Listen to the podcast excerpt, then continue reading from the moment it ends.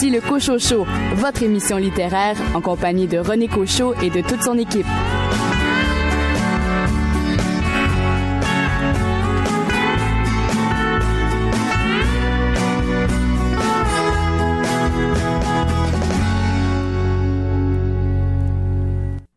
Bonjour tout le monde, toute l'équipe du Coach Show vous souhaite la bienvenue à ce rendez-vous littéraire auquel nous vous convions à chaque semaine, deux heures consacrées à la littérature euh, québécoise. En première partie d'émission, vous aurez l'occasion d'entendre l'entrevue accordée par l'auteur de Compton, Daniel Goyette, qui signe un roman d'amour aux éditions Guy Saint-Jean, ta main sur ma nuque. Un entretien également avec Mélanie Leclerc qui rend hommage à son père photographe, son père qui était le fils de Félix Leclerc. C'est une bande dessinée chez Mécanique Générale qui a pour titre euh, Contact un très beau livre qui euh, rend hommage à la photographie et au cadrage. Et notre chroniqueur pour cette première heure, c'est nul autre que Richard Mignot, notre spécialiste en romans policiers. Richard, cette semaine, vous vous êtes attardé à un roman historique québécois. Exactement, oui. Euh, Laurent Turcot qui nous offre un livre au titre assez euh, que j'aime beaucoup, L'homme de l'ombre. Nous vous souhaitons une bonne émission.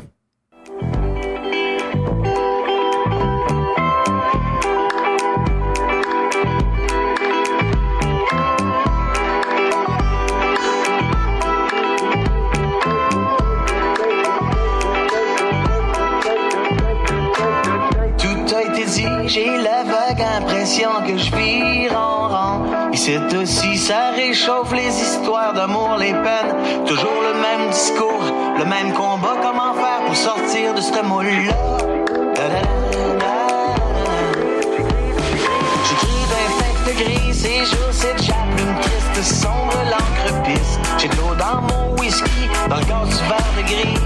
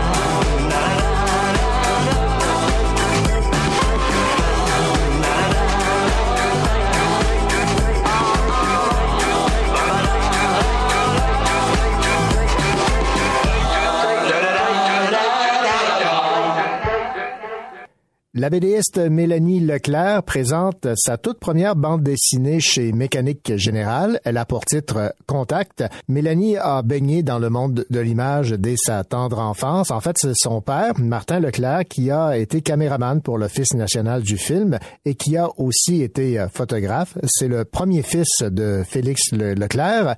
Et dans Contact, ben, en fait, c'est une autobiographie qui raconte un pan de la vie de Martin Leclerc, de sa passion pour la photographie, qu'il a transmise à sa fille Mélanie euh, sur une période de 25 ans. Et euh, Mélanie a tenu à mettre sur papier sous forme de bande dessinée, cet euh, hommage à son père et à cette passion pour la photographie, pour l'image. Mélanie Leclerc, bonjour. Bonjour. Mélanie, votre amour pour l'image, pour la photo, ça remonte au tout début, vous étiez euh, très jeune et vous étiez très, très intrigué par ce que votre père faisait dans sa chambre noire. Ça a commencé comme ça, non? Oui, ben c'était intriguant, les chambres noires, pour ceux qui ont, qui ont pu travailler ou qui ont pu un peu euh, côtoyer le monde des chambres noires. C'était un super univers, là. il y avait des outils, il y avait, il y avait des acides, il y avait des chimies, il y avait des agrandisseurs, il faisait noir, il faisait euh, lumière inactinique orange. Donc c'était, c'était un bel univers, puis en même temps, euh, quand Martin revenait de voyage, c'était des photos euh, de plein de pays qui séchaient un peu partout sur les lits. Fait que c'était euh, très intriguant, mais en même temps fascinant. C'était une porte ouverte. Là. Mais au départ, votre père n'était pas très enclin à partager avec sa fille cet art qu'est la photographie. Ça prend un certain temps. Ben oui, ben tu sais, c'est, pas tout le monde qui est pédagogue, hein. C'est lui, c'était un homme de peu de mots.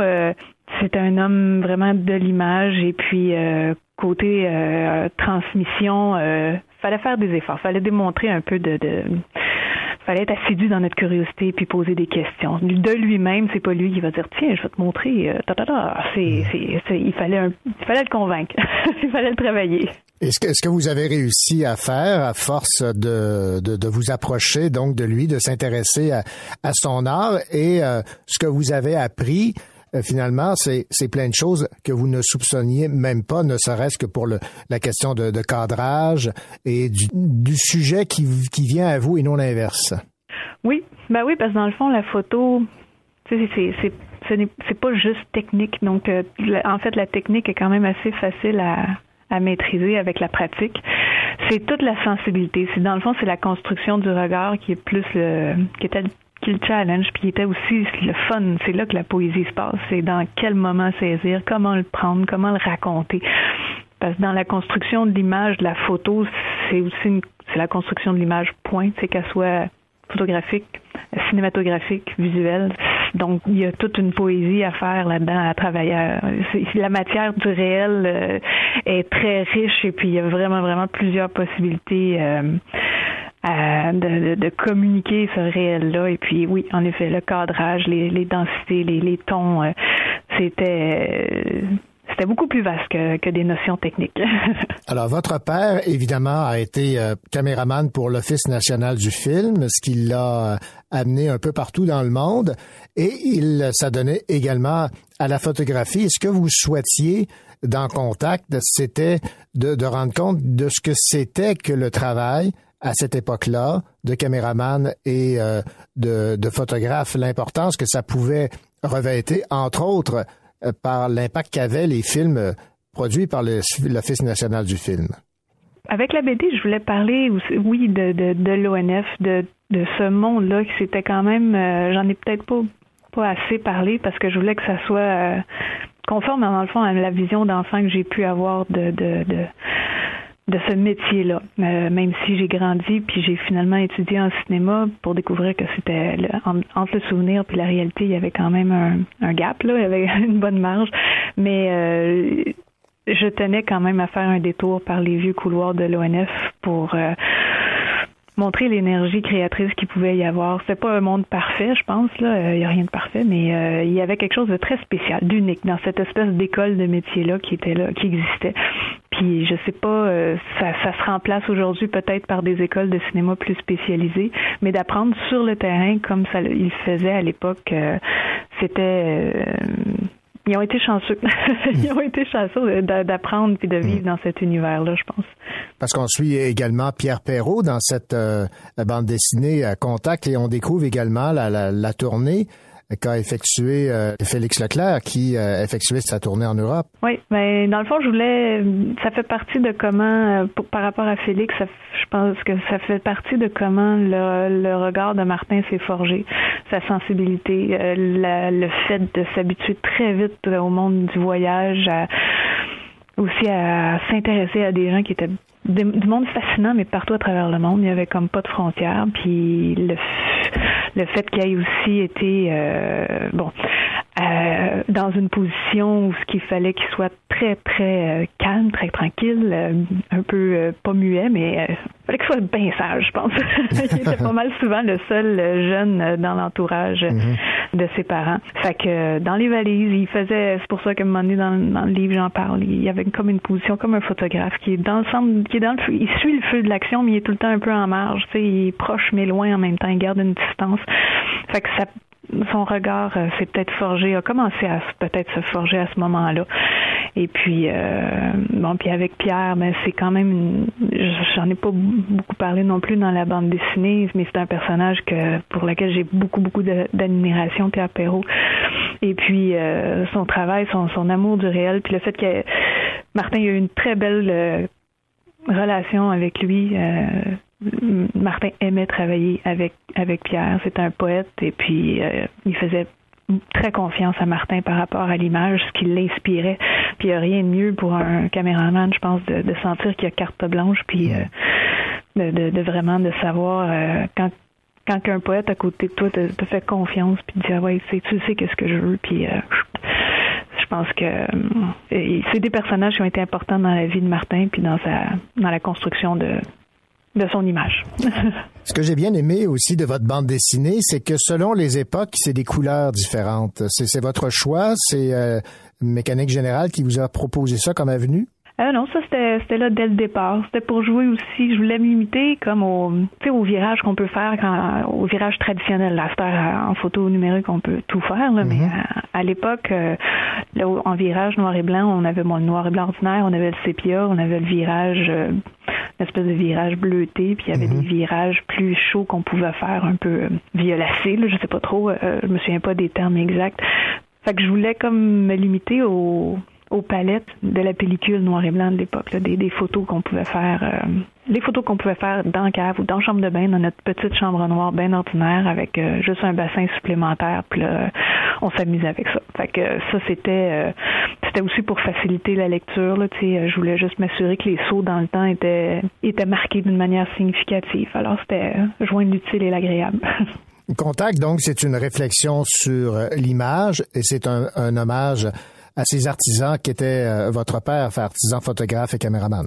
Oui, oui, c'est un hommage, euh, c'est un hommage à tous ces artisans-là qui euh, qui travaillent dans l'ombre, mais qui en fait des fois ont peu de mots, mais trouvent dans la photo ou dans ben, plein d'autres manières. Tous les artistes, quand, quand quelqu'un qui, qui, trouve moyen de communiquer la beauté du monde puis tout ça par leur art, que ce soit un appareil photo, que ce soit un pinceau, que donc de, de, de prendre parole, mais avec un outil particulier. Alors pour lui, c'était l'appareil photo. Et puis euh, voilà, c'est de ça que je voulais parler.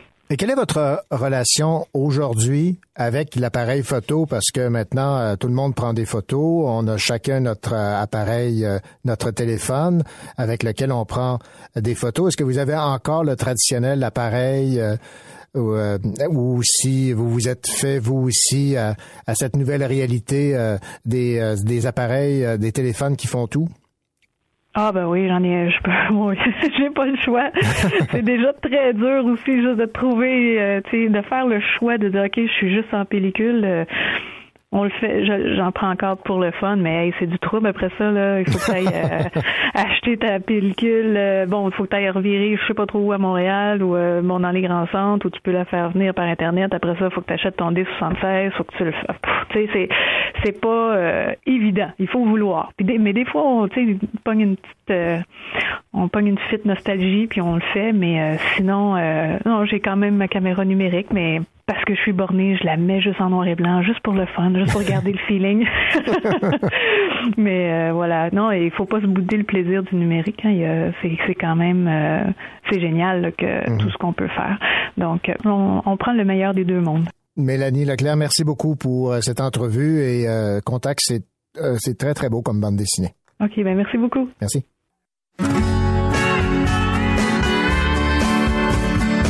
Écoutez le Cocho Show en compagnie de René Cochot, votre rendez-vous littéraire.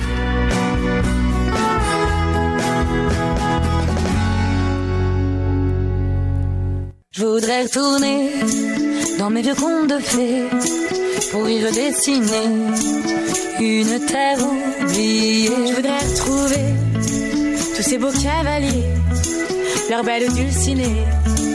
Ils avaient l'air de tant s'aimer. Moi je veux croire à mes histoires, partir en guerre dans des combats, dans des conquêtes de territoires qui n'existent pas. Je veux me glisser dans les couloirs de l'interdit, mettre le bazar, me faire petit mais si petit qu'on ne me voit plus dans le noir. Et moi je veux croire à mes histoires, partir en guerre dans des combats, dans des conquêtes de territoires qui n'existent pas. Je veux me glisser dans les couloirs de l'interdit mettre le bazar, me faire petit mais si petit qu'on ne va plus dans le noir. Je serai chevalier, le lendemain pompier, je commanderai une armée. Un jour tyran et l'autre flanc, jouerai ma vie sur des parties de billes.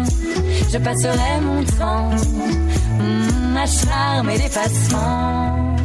Moi je veux croire à mes histoires, partir en guerre dans des combats, dans des conquêtes de territoire qui n'existe pas. Je veux me glisser dans les couloirs de l'interdit, mettre le bazar, me faire petit, mais si petit qu'on ne me voit plus dans le noir. Et moi je veux croire à mes histoires, partir en guerre dans des combats, dans des conquêtes de territoire qui n'existent pas. Je veux me glisser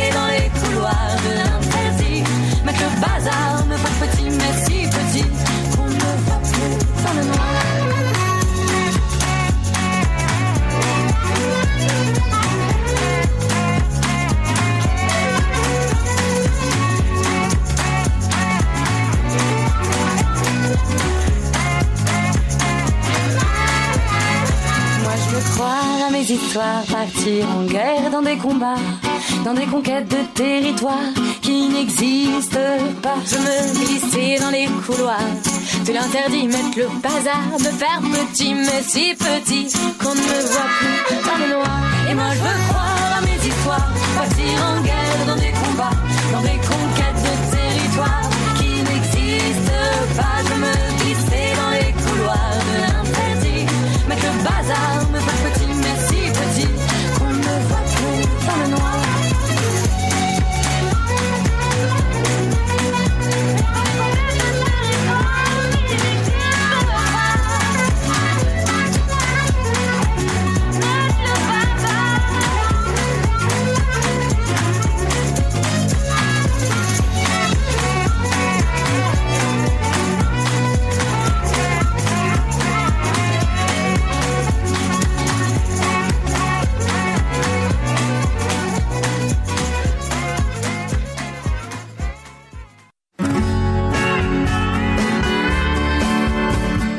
ne pas, mais il plaît à Richard Mignot.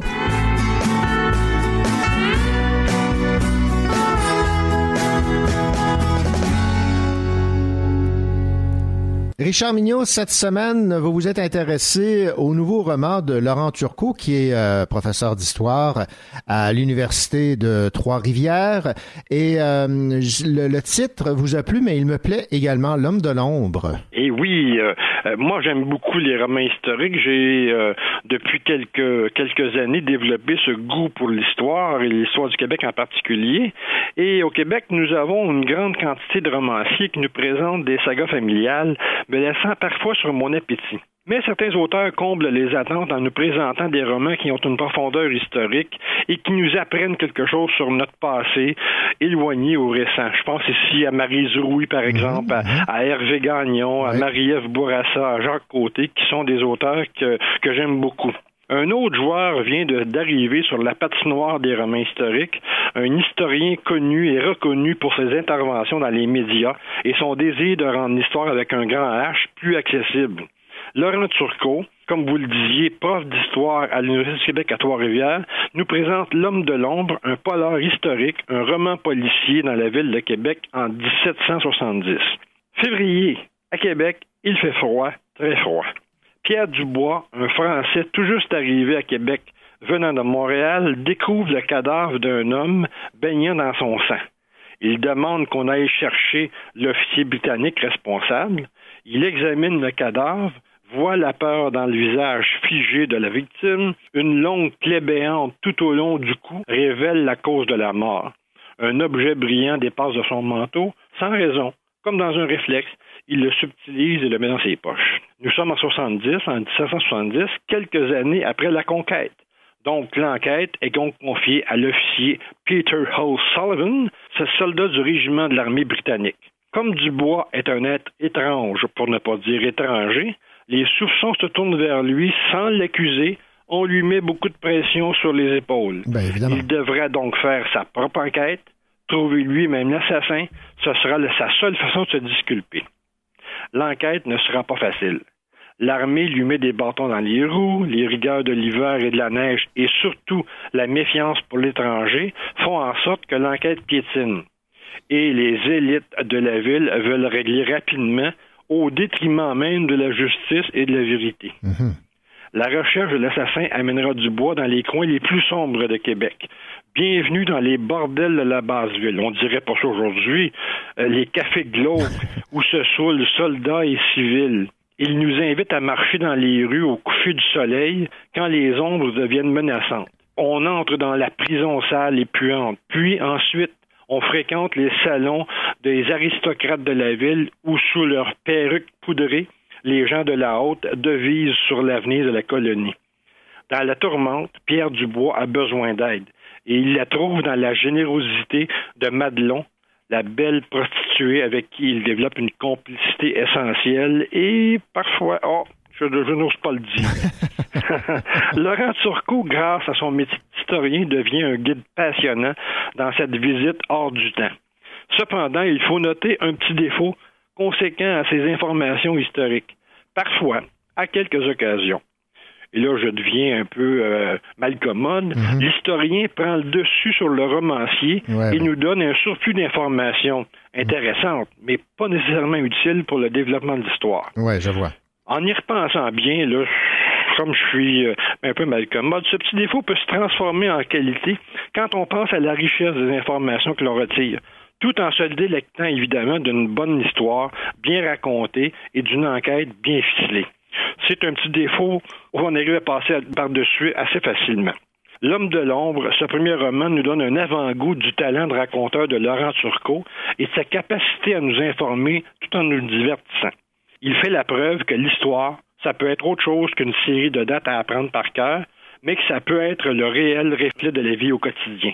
Le romancier nous montre que pendant que l'histoire avec un grand H s'écrit, le monde ordinaire existe, vit de plus petites histoires, mais qui sont quand même assez intéressantes. L'information pour ceux qui auraient déjà lu ce premier tome, le deuxième moment de la série vient de paraître sous le titre de l'invasion de 1775, donc on va être cinq années plus tard. Alors, souhaitons-nous un bon voyage dans ce retour vers le passé et ainsi développer une meilleure connaissance de notre belle ville de Québec au 18e siècle. Bonne lecture. Eh bien, on remercie Laurent Turcot de nous replonger dans cette époque. L'homme de l'ombre est publié aux éditions euh, Urtubise. Merci beaucoup, Richard Mignot. C'est un plaisir. Bonne journée. Au revoir.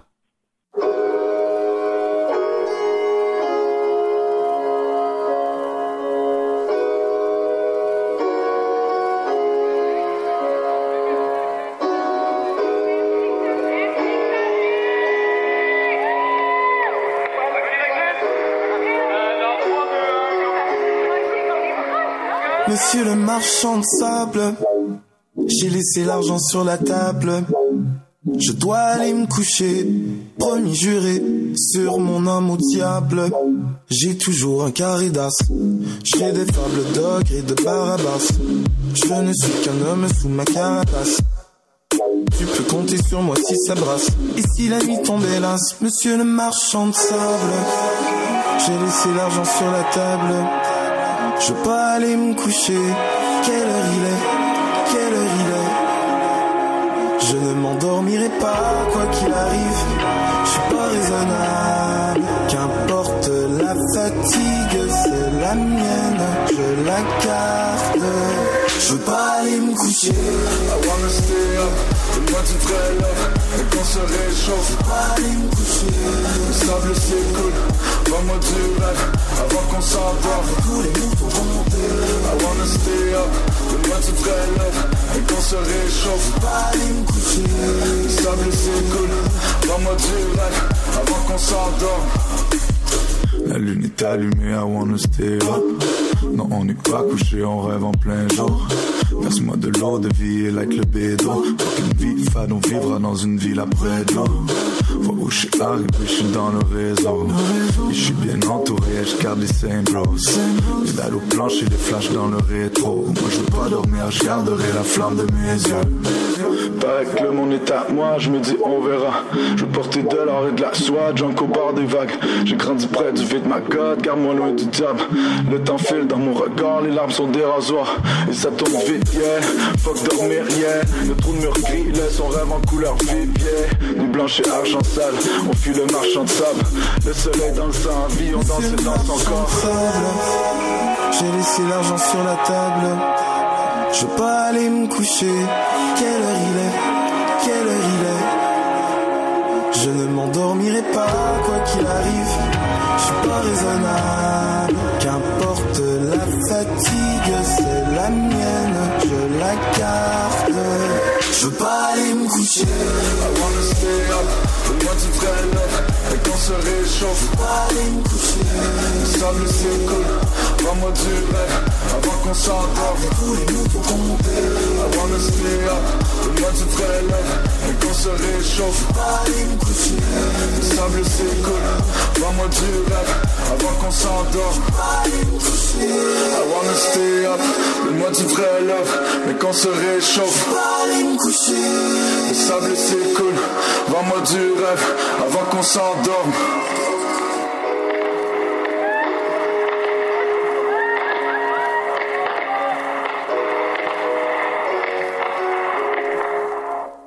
Dans quelques instants, au Cochocho, un entretien avec l'auteur établi à Compton, Daniel Goyette, qui nous arrive avec un roman d'amour aux éditions Guy Saint-Jean. Le titre, Ta main sur ma nuque.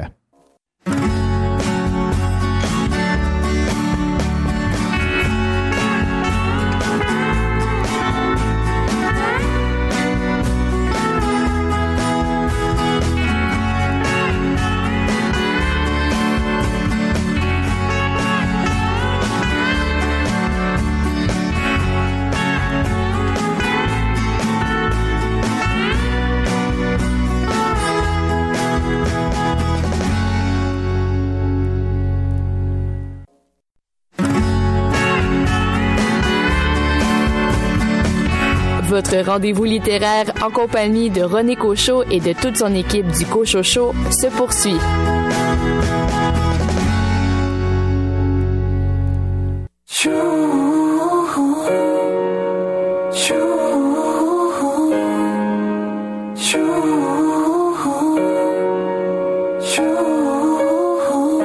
L'histoire s'écrit, je perds le fil comme dans le vide sans équilibre, mon extasie.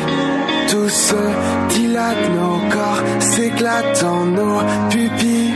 Brûle au moi de tes flammes.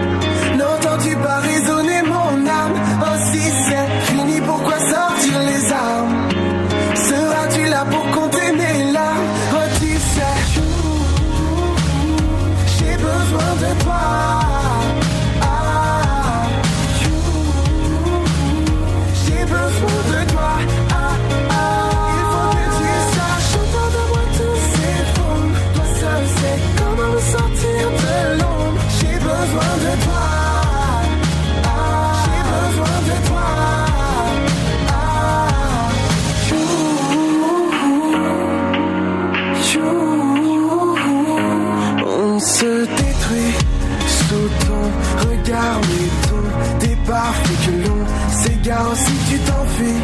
Je perds le nord, tous mes efforts dans le décor. Brûle sans moi de tes flammes. Ne vois-tu pas que l'on se fait du mal? Aussi c'est fini, pourquoi sortir les armes? Je serai là pour sécher tes larmes. Oh, tu sais, j'ai besoin de toi.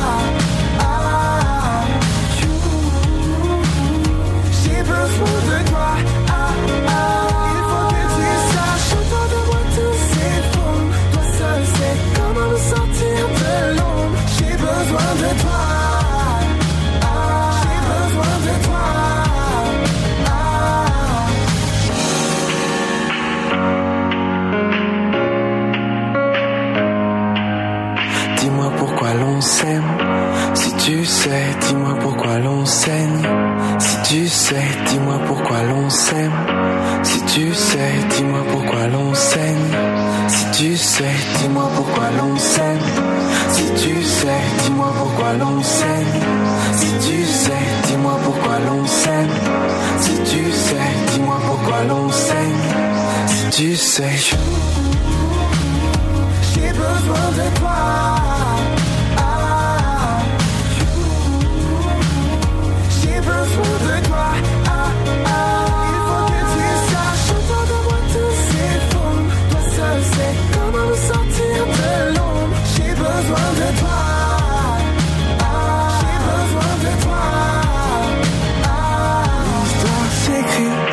Je perds le fil comme dans le vide sans équilibre, mon extasie. Tout se dilate, le corps s'éclate quand c'est fini. Journaliste spécialisée en tourisme, Sarah Benoît est passionnée par la nature, les cultures, les couleurs et les odeurs. Jordan Manuka est un photographe néo-zélandais ancré dans les traditions maoris dont la sensibilité teinte chacun de ses clichés. Leur rencontre, à l'occasion d'un voyage de presse au Maroc, est fracassante. Jordan comprend alors que Sarah est celle qui l'attendait, euh, comme le lui avait prédit une vieille sage maori. Ensemble parcourant le monde et se découvrant l'un et l'autre, à mesure que leurs sentiments se précisent, ils vivront un amour absolu renversant à l'épreuve de tout, jusqu'à ce que le destin mette en péril leur bonheur si chèrement acquis. Voici le résumé du nouveau roman de l'auteur Daniel Goyette, Sa main sur ma nuque, publié aux éditions Guy Saint-Jean. Daniel Goyette, bonjour. Bonjour René. Daniel a un roman d'amour, mais c'est un peu autobiographique. Alors, c'est amusant ce que tu dis parce que oui, euh, ce que je peux te dire, euh, René, c'est que toute la part des voyages, euh, toutes les descriptions des voyages, tout ce que les gens vont lire sur les voyages, sur ce qui se passe, ce qui arrive, euh, de, des- des rencontres avec des araignées euh, au plaisir de, de, de se mettre des serpents autour du cou, ça, je les ai vécus dans mes 14 années de journaliste en tourisme. Par contre, j'y ai greffé cette histoire d'amour-là, qui, elle, est totalement fictive, mais qui est née, l'idée de cela est née dans un voyage, si tu veux, je te raconte, dans un voyage en 2004 où euh, j'étais justement au Venezuela et on retournait à nos huttes, on dormait dans des huttes et euh, c'était le soir très tard et la grande sabana, qui est la grande savane euh, dans le parc Canaïma où nous étions, la grande savane était remplie de lucioles. C'était d'une beauté, je n'oublierai jamais cette scène-là. Et c'était des grands graminées qui battaient légèrement au vent. Et j'ai regardé cette scène-là, j'étais avec une de mes amies, je lui ai dit, bon, ben, ça, c'est une scène de roman. Il faudra que je crée une scène de roman avec cette image-là. C'est né en 2004. J'ai commencé à écrire le roman en 2008. Mais cette scène-là m'a habité et elle est dans le roman, bien sûr. Et euh, cette rencontre avec euh, ce Jordan euh, Maori, est-ce que la, culture maori vous fascine? Totalement, totalement. Et, je ne suis jamais allée en Nouvelle-Zélande, euh, René, et c'est un rêve que je me promets. Et j'ai créé ce mystère-là aussi dans le livre, un mystère un peu. euh, je suis fascinée par les Maoris, par la danse, les danses Maoris. J'ai regardé des films qui se passent euh, en Nouvelle-Zélande euh, où la culture Maori est, est, est, mise en exergue. Je ne sais pas pourquoi. Évidemment, il y a des choses, tu sais, euh, dans la vie qui nous passionnent. On ne sait pas pourquoi. Euh, oui, ça me fascine cette, cette culture-là. Les Maoris, j'ai déjà rencontré euh, des, des Maoris dans, dans une certaine circonstance euh, comme ça, puis j'ai jasé beaucoup avec eux, c'est un couple, puis ils me fascinaient. Alors je sais pas pourquoi, mais oui, cette culture-là me fascine et je trouvais que le parce que j'ai déjà rencontré des photographes en voyage de presse, dont un avec qui j'ai eu beaucoup beaucoup de plaisir, mais il s'est rien passé, aucune histoire d'amour, mais je trouvais j'aime beaucoup la photographie aussi, j'en fais moi-même, puis je me disais c'était une belle histoire de rencontrer celui qui qui, qui, qui parle par ses yeux et l'autre qui parle par ses mots. Je trouvais que cette rencontre-là ces deux artistes-là finalement ça pouvait faire quelque chose de beau. Vous parlez entre autres de cette légende de Papa et Rangi. Oui, c'est une belle légende, hein? Mhm. C'est vraiment une belle histoire. C'est, et, et c'est drôle parce que ce livre-là est parti de certaines choses. Euh, Il y, a, il y a des gens qui écrivent des livres du début à la fin. Moi, il y a une, il y y a une histoire très dramatique qui se passe dans le livre que je ne raconterai pas en nom pour garder le secret. Mhm. Euh, L'histoire du livre après cette histoire-là a été écrite. Ensuite, j'ai cherché euh, quelque chose qui pouvait envelopper un peu une aura un peu mystérieuse, comme un peu petit mystère dans le livre. Et euh, c'est là que j'ai cherché sur des cultures. Je trouve qu'ils ont de très, très belles légendes de Maori. Et donc, cette histoire-là est très belle d'une, de, de, de, de deux êtres qui s'aimaient profondément, le, ciel et la terre, mais qu'il fallait séparer. Alors, les enfants les ont séparés pour que l'existence puisse continuer. Euh, donc, c'est pour ça que le ciel et la terre existent dorénavant. Tu sais, c'est tellement une belle histoire d'amour, finalement. Tu sais, J'ai trouvé ça très, très beau de, de l'imbriquer dans ce roman-là. Puis, cette histoire d'amour-là, même lorsque ça se profile, c'est un peu fou, là, quand on y pense. Parce que c'est une histoire d'amour qui va se vivre à distance. Il ne se rencontre que dans les destinations, mais euh, c'est aussi une histoire d'amour qui est très actuelle parce qu'il y a beaucoup de gens qui vivent, ben pas beaucoup de gens, mais il y a des gens qui vivent ça. Mais je trouvais aussi l'idée un petit peu différente des histoires d'amour standards, si je peux dire. Donc, ils se rencontrent dans différentes destinations et cette histoire d'amour-là, elle va comprendre à un moment donné que ça va au-delà de tout ce qu'elle a vécu et qu'elle n'aura pas le choix de le vivre euh, carrément parce que ça va faire partie intégrante de son corps. À un moment donné, elle va, elle va le sentir en dedans d'elle que c'est- au-delà de tout ce qu'elle a déjà vécu jusqu'à maintenant. Et lui aussi, pour Jordan aussi, lorsqu'elle la rencontre, bon, lui, il y a, il y a, évidemment euh, la sage Marie Vaiana qui va lui dire à un moment donné, va lui décrire une jeune femme, va lui dire, euh, tu sais, qu'elle a les yeux verts, les cheveux roux, euh, et quand il va la voir, c'est exactement ça, elle a les yeux verts, les cheveux roux. Elle a une façon très belle de le dire, là, les yeux d'émeraude et tout ça. Mais quand tu vas la voir, lui va être convaincu que c'est elle.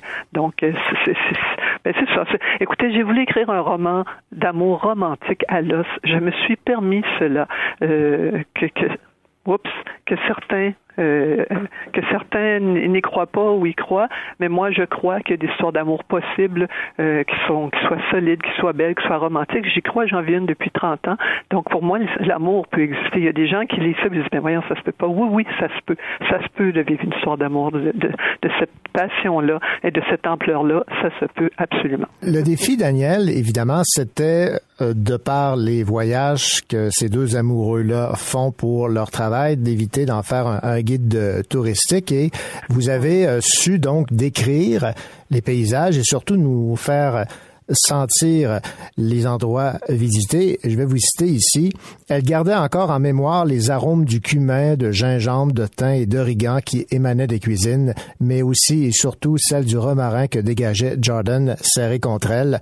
Chacun des mets des sept services fut un délice. L'abondance de plats, l'harmonie des saveurs, les parfums aromatiques, l'acidulé épousant à merveille les touches sucrées. Là, vous nous, vous nous donnez le goût de manger, non? c'est drôle parce que c'est amusant que vous parliez de ça parce que lorsque j'ai envoyé mon manuscrit euh, chez Guy Saint-Jean puis qu'ils l'ont accepté, ils ont été extraordinaires parce que j'avais déjà publié chez eux. Je ne rêvais que de retourner là parce que c'est une équipe formidable. Et ma directrice littéraire euh, Sarah Marcoux, qui s'appelle Sarah en passant, euh, a été extraordinaire. On a travaillé ensemble de concert avec beaucoup de complicité et c'est exactement ce que vous avez dit, c'est exactement ce qu'elle m'a dit. Il va falloir retravailler la partie touristique pour ne pas que ça ait l'air d'un guide touristique et on a enlevé 200 pages. Alors, quand même, ce qui est resté, ce sont des descriptions qui, qui amènent toujours quelque chose de plus à la relation du couple. Alors, il y a toujours euh, les parfums, j'ai une comparaison avec leur présence ou, ou s'ils partagent quelque chose. Donc, j'ai vraiment travaillé pour que le lieu, l'ambiance soit toujours présente, mais que ce soit toujours en lien avec le couple. Ce a- il y avait des longues descriptions. J'écrivais des mosquées à un moment donné avec tout ce que j'avais mis. J'ai beaucoup, beaucoup fait de recherches, même si j'avais fait toutes ces, ces visites-là. Euh, il fallait quand même que je retrouve exactement les descriptions, tout ça. Et on a enlevé beaucoup de choses. Des fois, ça me brisait le cœur. Mais à la fin, elle avait totalement raison et je la salue bien bas parce qu'on a fait, elle a fait un travail extraordinaire avec moi. On a gardé l'essentiel et aujourd'hui, je, je reçois des très, très beaux mots de lectrices et surtout des lectrices, bien sûr, qui me disent c'est tellement extraordinaire parce que quand tu décris les lieux, je suis avec Jordan et Sarah. Ce qui veut dire que Jordan et Sarah sont toujours présents dans les lieux que je décris. C'était important pour moi, ça. Et vous rendez hommage également à la photographie, au travail de photographe, euh, et je vais vous citer ici, prendre quelques photos, mais comme repère pour notre mémoire, jamais dans l'espoir de perpétuer l'insaisissable éphémère, l'insaisissable impossible, le cœur qui bat, retenir ce temps, vivre le moment présent. Quand j'ai voyagé, j'ai vu beaucoup de touristes. Euh, je veux pas dénigrer ce que les touristes font, mais je trouve que les gens vivent maintenant en procuration leur appareil numérique puis ils ne vivent plus. Et ils ne prennent pas le temps de s'asseoir dans s'asseoir à un parc et regarder les gens passer. Et ils prennent la photo, de la photo, de la photo.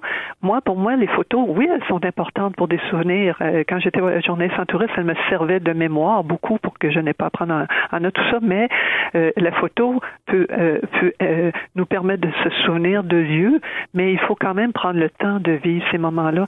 Euh, la quantité de fois que j'ai voyagé, que j'ai vu des gens avec des, se faire, se prendre en, se prendre en selfie devant des cathédrales, mais pas prendre le temps de regarder la cathédrale, comment la structure est extraordinaire. Et parfois, moi, ça me, faisait de la peine. Mais d'un autre côté, la photographie est très, très importante pour moi. Mon père était photographe, alors c'est sûr que j'ai fait un hommage aussi en même temps. Euh, et j'aime la photographie aussi, donc c'est quand même une façon de se souvenir de voyage qui est quand même très importante à la fois. Et euh, évidemment, il y a ce paradoxe entre prendre l'image d'un drame et être euh, partagé entre le fait d'être félicité pour la qualité du, du cliché, recevoir de l'argent, mais en même temps rendre compte d'un drame. Euh, Sarah est partagée donc par cette euh, réalité à la suite d'un tsunami. Ça aussi, vous avez, euh, vous avez, j'imagine, été confronté à cette, à cette réflexion. Euh, oui, tout à fait. Et puis, euh, ben, à deux reprises, parce que Jordan aussi l'a vécu comme parce que Jordan, avant d'être un journaliste en tourisme, était un journaliste, euh, journaliste de, de guerre, là, où se, se rendait en lieu de guerre. Voilà. Et, euh, et ça, c'est une idée euh, de, de, de mon conjoint qui m'avait dit ce serait fun que Jordan ait un passé qui soit plus trouble, plus plus dur. Et c'est cette idée-là qui m'est venue. Oui, ok, je vais lui faire faire des photos de guerre et il y a justement une photo d'enfant pour lequel il gagne un prix très important. Mais c'est une photo d'un d'un enfant qui hurle parce que sa mère vient d'être tuée devant lui, puis il a pris cette photo-là et il a gagné un prix énorme. Ce qui a fait que cet argent-là, c'est qu'il a décidé de, de, de, de la donner à un petit village pour euh, un petit village où l'enfant justement vivait pour en faire une école, puis que le, le village soit soit remis un peu à neuf dans la mesure du possible. Et elle, la même chose. Donc, euh, euh, je, je pense que c'est ça, c'est que le euh, il y a parfois des photos qui, que, que, que l'on prend mais qu'on ne devrait pas. La même chose quand elle est après le tsunami, elle prend des photos de tout ce qu'elle voit quand elle revient au pays et que sa rédactrice en chef lui dit ben il faut absolument que tu me fasses un papier là-dessus. Elle est tourmentée parce qu'elle dit j'ai pris des photos et je- est-ce que j'utilise la douleur des gens pour me faire une bonne presse? Jusqu'à ce que sa rédactrice en chef lui explique tu vas expliquer aux gens ce qui s'est passé là-bas pour qu'ils comprennent et les photos vont aider à leur faire comprendre ce qui s'est passé. Donc c'est toujours la même chose. Puis je pense que beaucoup de journalistes de presse qui sont en zone de guerre, qui ont déjà affronté ces choses-là, qui ont déjà vécu des choses comme ça. J'ai eu la chance d'avoir Michel Jean, que vous connaissez bien, qui a été merveilleux avec moi parce que j'ai fait une petite entrevue avec lui. Il m'a parlé des choses qu'il a vécues. J'ai des descriptions que je fais à un moment donné euh, euh, où, où Jordan raconte qu'il s'est retrouvé avec un fusil sur la tempe et tout ça. C'est ce que Michel Jean a déjà vécu. Il a eu la gentillesse de me prêter. Il me dit oui, oui, tu peux prendre cette partie-là de ce que j'ai vécu euh, comme envoyé spécial à l'époque. Et, et lui aussi, à un moment donné, a dit c'est terri- c'est- c'est terrible parce qu'on est dans des situations où est-ce qu'on explique ce qu'on voit ou est-ce qu'on se retire parce qu'on a l'impression d'être voyeur? Où est la ligne? La ligne est très mince parfois. Votre livre est beaucoup plus qu'un roman d'amour. Il y a évidemment en toile de fond ce coup de foudre, cette histoire d'amour, mais il y a également des, des messages sociaux qui sont euh, véhiculés. Tout à fait. Ben oui, c'est important pour moi. Des messages aussi sur sur le moment présent, sur le, les, choses simples aussi, sur de vivre le moment présent, Mhm. euh, de de faire confiance à l'amour. C'est drôle à dire là, mais de faire confiance à l'amour. De si on voyage, de prendre le temps de regarder les gens aussi. Euh, la quantité de fois que moi que j'ai voyagé, puis j'avais le goût de m'avancer vers les gens, puis aller leur parler, parce que plein de gens, j'imagine souvent ça. Il y a plein de gens sur cette terre qu'on rencontrera jamais, mais qui auraient pu être nos amis. Alors de prendre le temps de regarder les gens de, s'ouvrir sur les beautés du monde, mais sur les tristesses aussi pour, en être conscient, puis de tenter de faire chacun, chacun, chaque personne euh, faire peut-être des pas pour aider à améliorer notre monde. Mais je pense que oui, essayé de non, je pense pas que ce ne soit juste qu'un roman d'amour exactement. Je pense que de- d'ouvrir le monde, d'ouvrir quelques pages, d'offrir quelques pages sur le monde au lecteur pour que j'ai des j'ai une dame qui n'a jamais voyagé qui a lu mon livre puis elle m'a écrit un mot tellement gentil. Elle m'a dit écoutez tu m'as vous m'avez emmené en voyage c'est extraordinaire. Donc oui j'espère que j'ouvre la porte à plein d'autres choses que seulement le rêve euh, et l'histoire amoureuse euh, dans ce livre là Et Daniel, vous, vous m'avez beaucoup fait rire lorsque vous avez euh, euh, écrit ce dialogue entre Sarah et Jordan où il dit Plus tu vas me connaître, moins tu vas me comprendre. Tiens, une autre. J'aime autant Serge Régiani, Claude Léveillé, Tire le Coyote et Bjork. Vous introduisez même Tire le Coyote dans votre roman. Écoutez, je l'adore. C'était un coup de cœur pour nous. Puis il, il fallait, euh, vous savez, au départ, le roman, à chaque début de chapitre, il y avait des textes de, de, de, de paroles de chansons et j'avais mis Tire le Coyote notamment. Mais ma maison d'édition m'a demandé de les retirer parce qu'il fallait demander les droits d'auteur, le- payer les droits d'auteur à chacun. Je ne savais pas ça. Moi, j'ai appris ça. Mais Tire le Coyote, pour moi, a été un coup de cœur et Tire le Coyote, quand on est arrivé à Compton il y a cinq ans, euh, on l'a découvert et on est tombé amoureux. Ça fait je sais pas combien de fois qu'on va le voir en spectacle. Donc c'était important pour moi de, de faire un petit clin d'œil à Tire le Coyote dans mon livre, bien sûr, et à certaines autres. euh, puis, ce quand elle parle de ces contradictions, je peux vous dire que ce n'est ce n'est pas fictif, ce sont vraiment mes contradictions à moi. Daniel Gaillette, merci beaucoup pour euh, cette entrevue à propos de votre roman qui a pour titre Sa main sur ma nuque, publié aux éditions Guy Saint-Jean. Merci énormément, René, c'est très apprécié.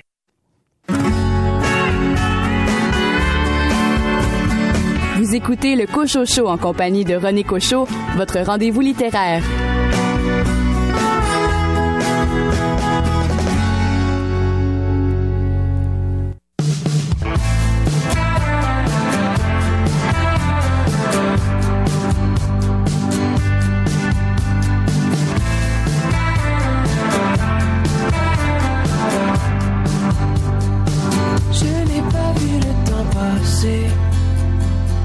J'ai dormi toute la journée. Que c'est facile de se perdre dans le labyrinthe Morphée. Les pieds coulés dans le ciment. À chaque enjambée que je prends. Si jamais je m'en sors vivant. J'aimerais enfin pouvoir va pouvoir se prendre par la main. Tu verras, nous serons seuls à seuls jusqu'à demain.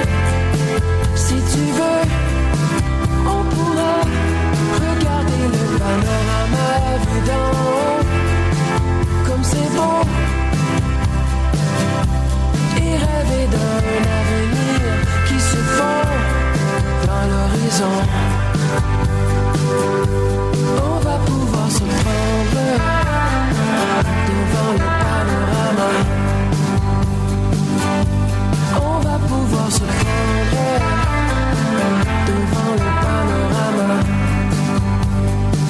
Et si je veux un peu d'espoir, je dessine une carte du monde. Un peu d'essence au réservoir. Pourrons voyager ensemble. Le sable glisse entre mes doigts. À chaque envolée que je prends. Si jamais je m'en sors vivant, j'aimerais enfin pouvoir te dire qu'on va pouvoir se prendre par la main. Nous serons seuls à seuls jusqu'à demain. Si tu veux, on pourra regarder le panorama vu d'en Comme c'est beau. Et rêver d'un avenir qui se fond dans l'horizon.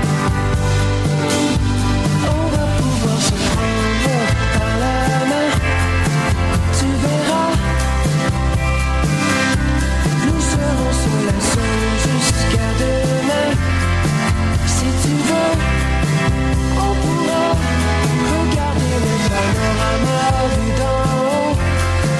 comme c'est beau. Et rêver d'un avenir qui se fond dans l'horizon. On va pouvoir se promener, devant le.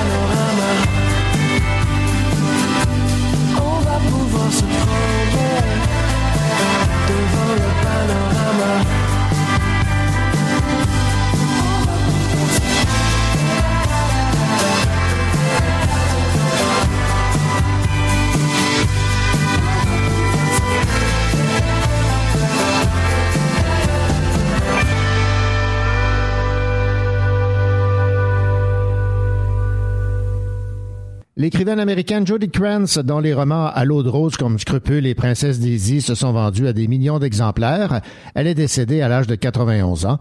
Judy Krantz a été rédactrice pour les revues Cosmopolitan et Ladies Home Journal avant de découvrir à l'âge de 50 ans qu'elle avait du talent pour raconter les déboires et les joies de personnages de fiction souvent riches et euh, célèbres.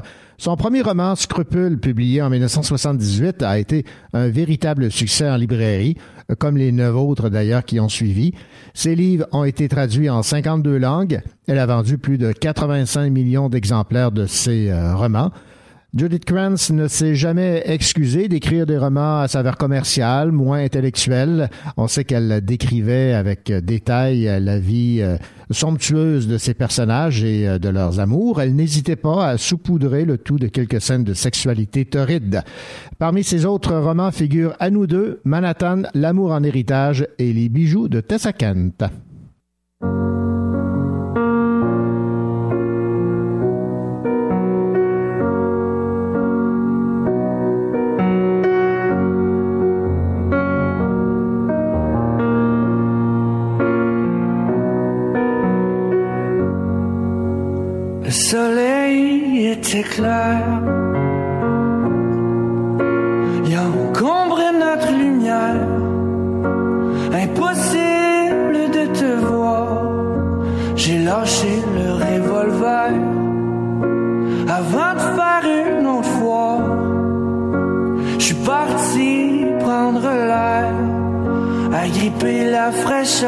S'il y aurait pas un peu de bonheur.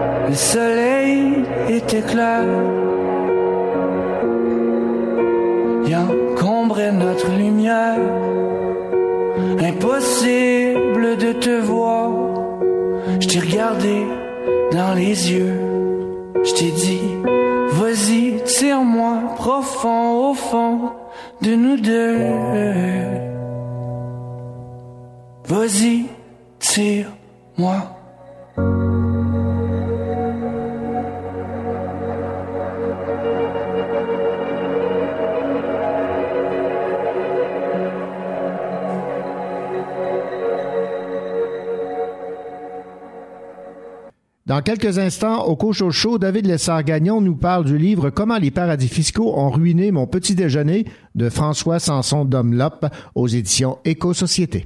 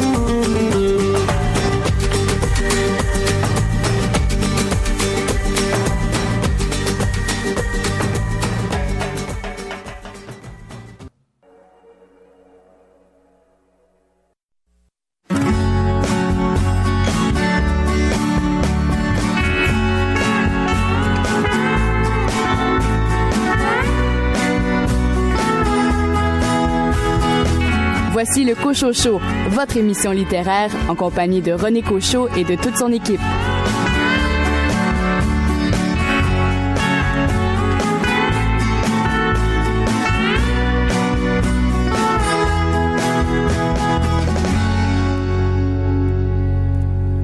Bienvenue à cette deuxième heure de votre rendez-vous littéraire au cours de laquelle je vous propose d'écouter l'entrevue de Michel Bellil, auteur établi à l'avenir qui signe aux éditions de l'Apothéose une série de cinq romans avec comme titre Les cinq saisons de l'avenir. Florence Monet, de votre côté, vous nous parlez d'un trailer. Oui, alors c'est à même la peau de Lisa Gardner. Quant à vous, David Lessard-Gagnon, il est question de paradis fiscaux et de déjeuner. Comment les paradis fiscaux ont ruiné mon petit déjeuner? Bonne deuxième heure.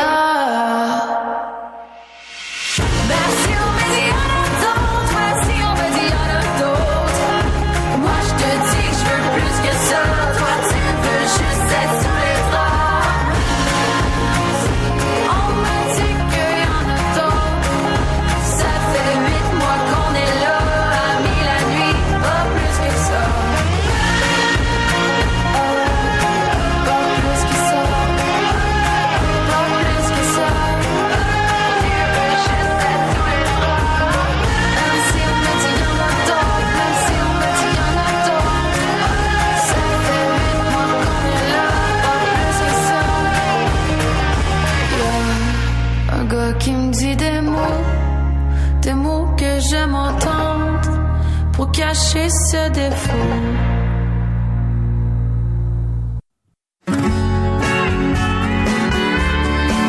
Pas besoin de lui faire un dessin pour qu'il vous parle de BD.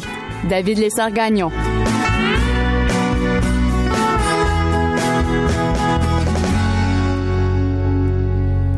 Le sujet peut sembler euh, aride, mais lorsqu'il prend la forme d'une bande dessinée, peut-être que c'est plus attrayant. Je parle ici de comment les paradis fiscaux ont ruiné mon petit déjeuner de François Sanson Dunlop aux éditions Éco-Société. Et pour savoir si c'est plus digeste euh, sous forme de bande dessinée, ben on en parle avec notre spécialiste, David Lessard-Gagnon de la coopérative de l'Université de Sherbrooke. David, bonjour. Bonjour René. Alors, qu'avez-vous pensé de ce livre qui, euh, déjà en partant, avec comme titre euh, attire l'attention, Comment les paradis fiscaux ont ruiné mon petit déjeuner. Alors, vous avez tout à fait raison, René. Le sujet peut sembler aride, mais effectivement, la bande dessinée nous permet ici d'aborder le sujet d'une manière euh, tout à fait euh, ludique et sérieuse en même temps. Euh, ce livre-là, qui est publié chez Éco-Société, inaugure une nouvelle collection. La collection intitulée Ricochet, dont l'objectif est précisément celui-là, de pouvoir aborder les sujets toujours très sérieux et très euh, important Mhm. euh, qu'on trouve euh, chez cette maison d'édition là, mais d'une manière euh, oui un peu plus ludique, mais tout aussi sérieuse. Et euh, je pense que en cela, je peux déjà dire que le- l'exercice est tout à fait réussi là. On en apprend beaucoup, on réalise beaucoup de choses à la lecture de cette bande dessinée-là par rapport à notre propre mode de vie, par exemple. Et euh, c'est euh, c'est vraiment le pouvoir de la BD, à mon sens, là, qui euh, permet cette chose-là. Donc, on, on est dans on est dans une fiction, c'est-à-dire que c'est un récit. Un jeune trentenaire et sa copine, bon, font leur leur train-train quotidien, puis à la radio, il entend tous ces scandales de, de, malversation, tous ces scandales d'argent qui échappent à l'impôt à travers diverses sociétés, euh, qu'elles soient canadiennes ou internationales. Bon, le personnage décide de, dire stop à tout ça parce que en fait, euh, il se rend bien compte euh, à travers aussi différentes lectures qu'il y a quelque chose qui lui, ça l'affecte directement. Donc, paradis fiscaux, peut-être peut-être une, certaine parenthèse juste pour expliquer le grand principe. On en parle beaucoup ces temps-ci, mais quand même structure structure fiscale d'une entreprise qui lui permet de, de déplacer, par exemple, des, des revenus, de déclarer des revenus dans, une, dans un territoire national plutôt qu'un autre. Par exemple, le- la Barbade, je ne sais trop, donc dans des législations ou au Luxembourg, des États-nations qui ont des législations fiscales euh, euh, où on récolte moins d'impôts, en fait. Et euh, ce qui permet donc euh, sur une même somme chez une compagnie de retirer beaucoup plus de profits ou de ne pas les déclarer puis de juste ramasser 100% de l'argent plutôt que cet argent-là se retrouve dans le trésor public à travers la structure des impôts. Donc euh, essentiellement c'est ça.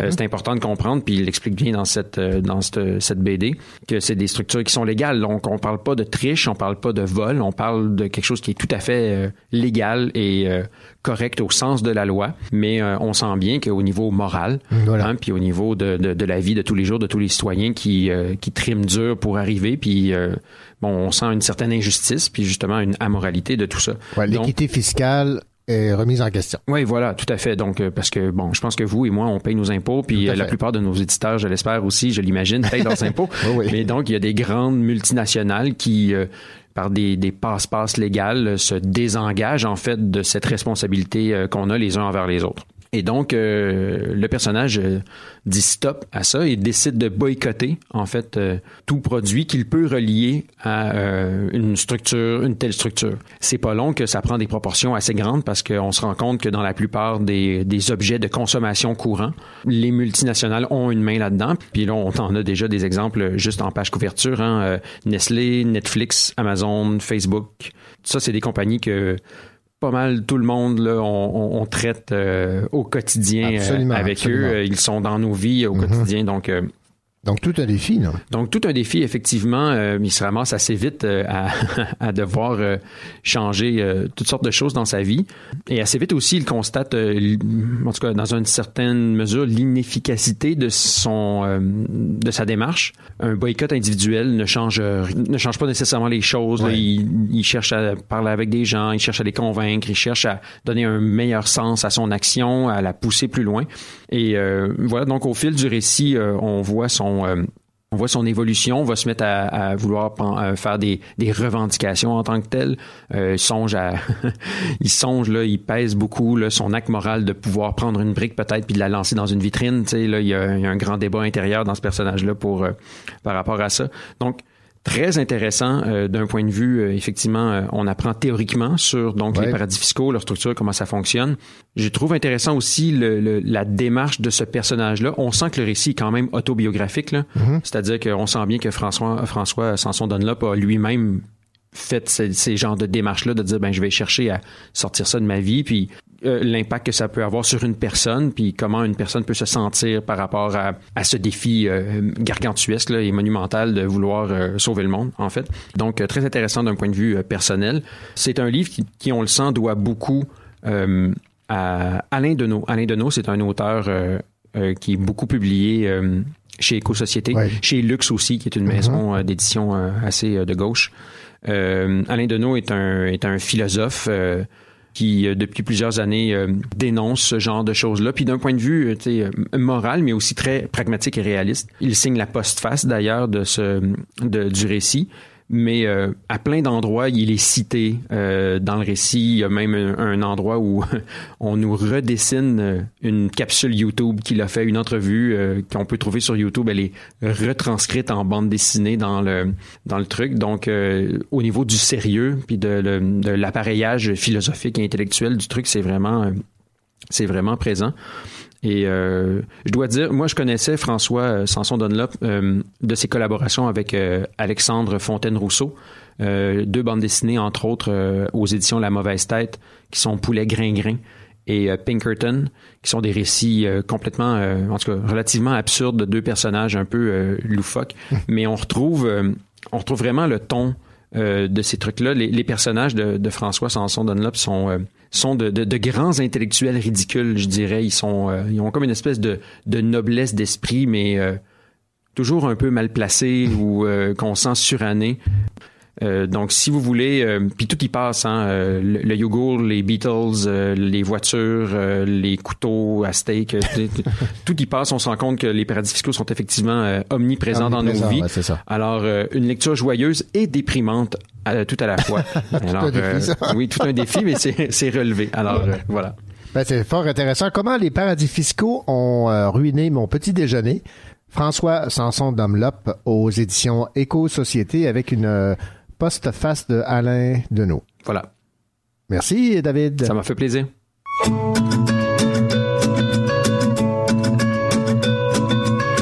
Oui, c'est vrai, je sais qu'il pleut des cordes et qu'on aura nos godasses trempées.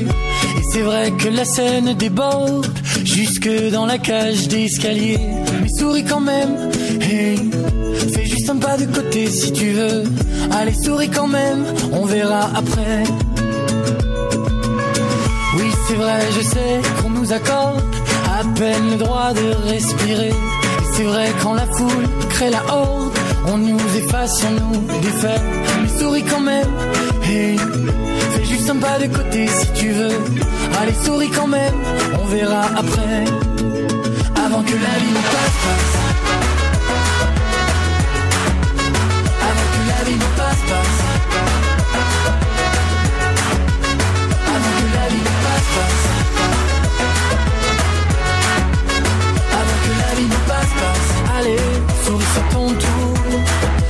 passe-passe.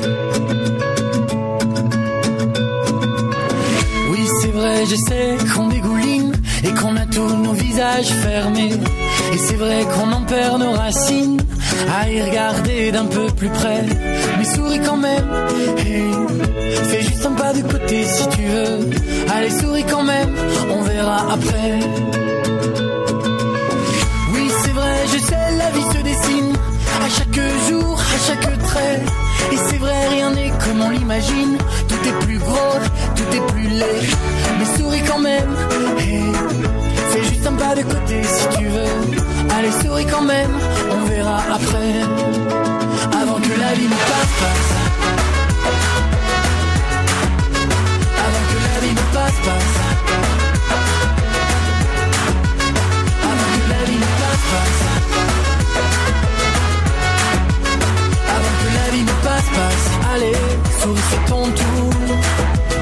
C'est vrai, je sais qu'on voudrait s'aimer un peu plus fort, un peu plus loin. Et c'est vrai que nos poches sont trouées. Mais c'est vrai, je sais comment on se sent bien. Alors souris quand même.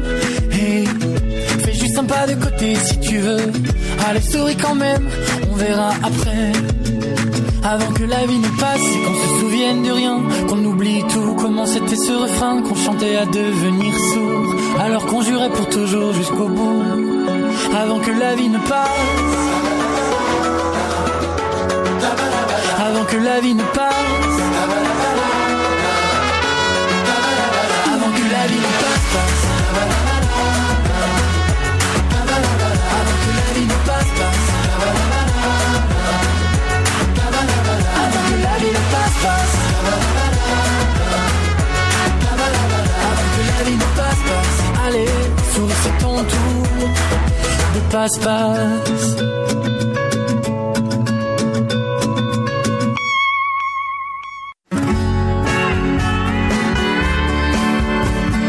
Vous écoutez le Cocho Show en compagnie de René Cocho, votre rendez-vous littéraire.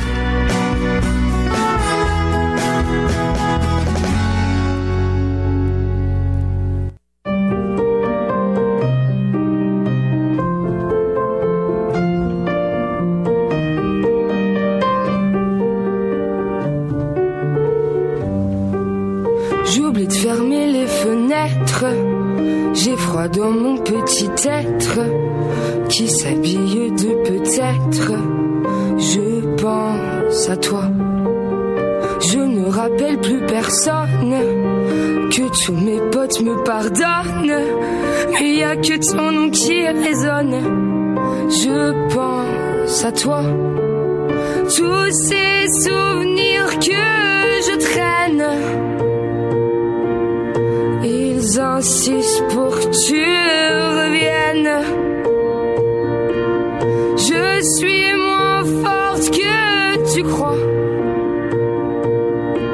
J'ai le cœur sans voix et je pense à toi. Je revois chacun de tes gestes. Tu veux pas lâcher du lest. Que je t'aime, que je te déteste.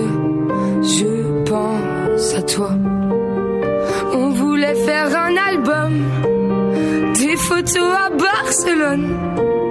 Putain, qu'est-ce que je me sens conne. Je pense à toi. Tous ces souvenirs que je traîne. Ils insistent pour que tu reviennes.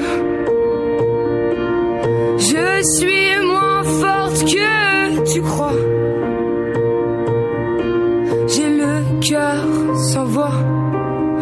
Je pense à toi. Fais comme pour tes cigarettes, y a même pas besoin d'allumettes. Fais-moi rouler sous tes doigts, rallume-moi. L'amour c'est comme un manège, la fête est toujours trop brève. Un deuxième tour, pourquoi pas? Si tu penses à moi, si tu tous ces souvenirs que je traîne. Ils insistent pour que tu reviennes. Je suis moins forte que tu crois.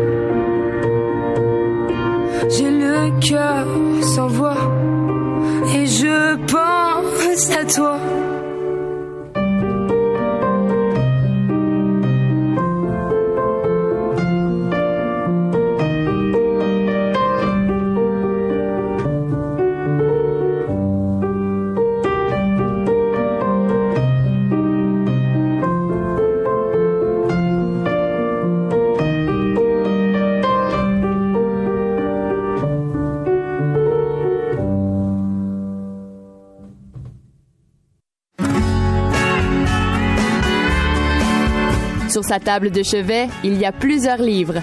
Florence Méné.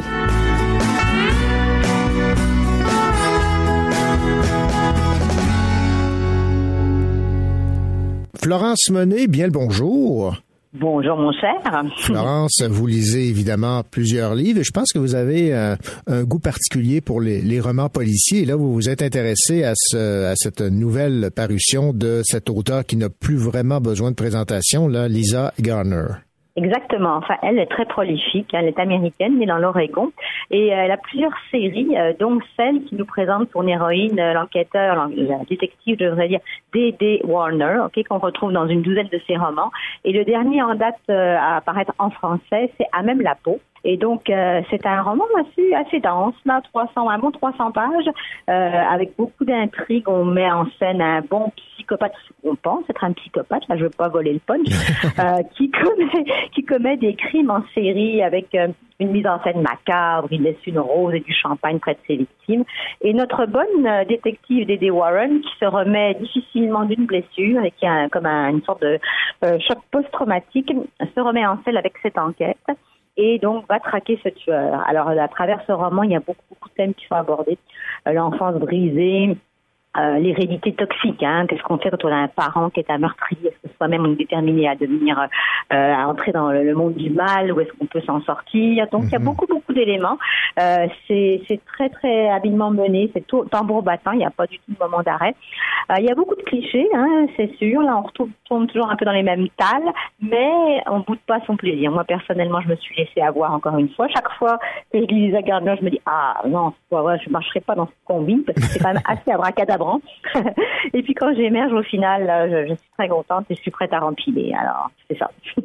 Donc, vous avez lu déjà beaucoup de Lisa Gardner. Mettons sur un, une note de 10, là, vous, vous donneriez combien par rapport à ceux que vous avez déjà lus? Ben, en fait, je le trouve meilleur que ses précédents et c'est ce que ce que je remarquais, c'est que je trouve qu'elle ne succombe pas à la facilité. Euh, vous savez, il y a des écrivains en parler de thriller, là, des grandes dames du thriller qu'on nommera pas, mais euh, qui ne font que répéter le, la même intrigue. Et elle, ouais. elle a creusé. Un, on sent qu'elle a fait un effort pour sortir de sa zone de confort.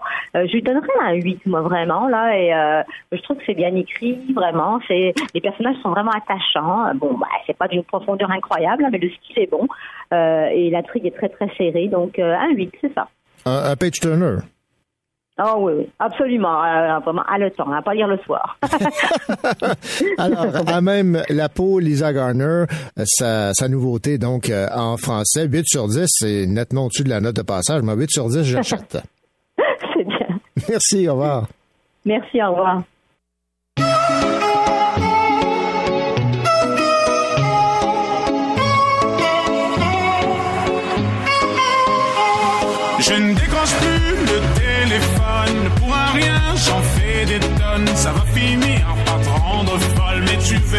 Tu reviendras.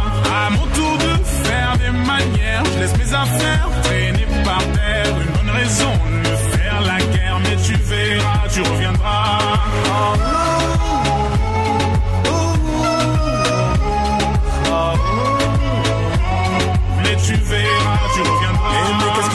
Je ne souris pas assez. T'as fini par classer, soudain t'as tout cassé. Pourtant j'étais sincère, je me demande à quoi ça sert de faire autant d'efforts. J'ai beaucoup mieux à faire. Balancer les assiettes à travers toute la pièce, les cris, les prises de tête. À un moment ça suffit. Maintenant c'est à ton tour de me courir après. Moi qui pensais que je pourrais pas vivre sans voir ton visage. Ton visage. Je me rends compte que c'est pas si compliqué de vivre sans toi. Je t'ai laissé la clé à l'entrée dans le verre en cristal. Au pire des cas, je m'endormirai sur le canapé devant un bon vieux Ola. Je ne décroche plus le téléphone pour un rien, j'en fais des tonnes. Ça va finir par te rendre folle, mais tu verras, tu reviendras. À mon tour de faire des manières, je laisse mes affaires traîner par terre. Une bonne raison de tu verras, tu reviendras.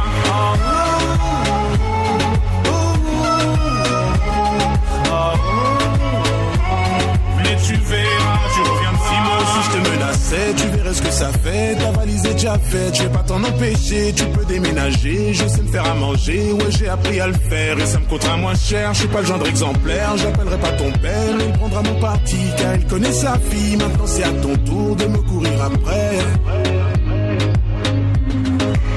Qui pensais que je pourrais pas vivre sans voir ton visage. Ton visage. Je me rends compte que c'est pas si compliqué de vivre sans toi. Je t'ai laissé la clé à l'entrée dans le verre en cristal. Au pire des cas, je m'endormirai sur le canapé devant un bon vieux Ola. Je ne décroche plus le téléphone pour un rien, j'en fais des tonnes. Ça va finir par te rendre folle, mais tu verras, tu reviendras. À mon tour de faire des manières, je laisse mes affaires traîner par terre. Une bonne raison de me faire la guerre, mais tu verras, tu reviendras.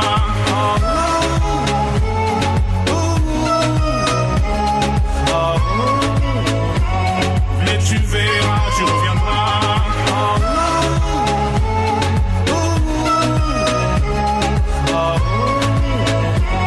Mais tu verras, tu reviendras.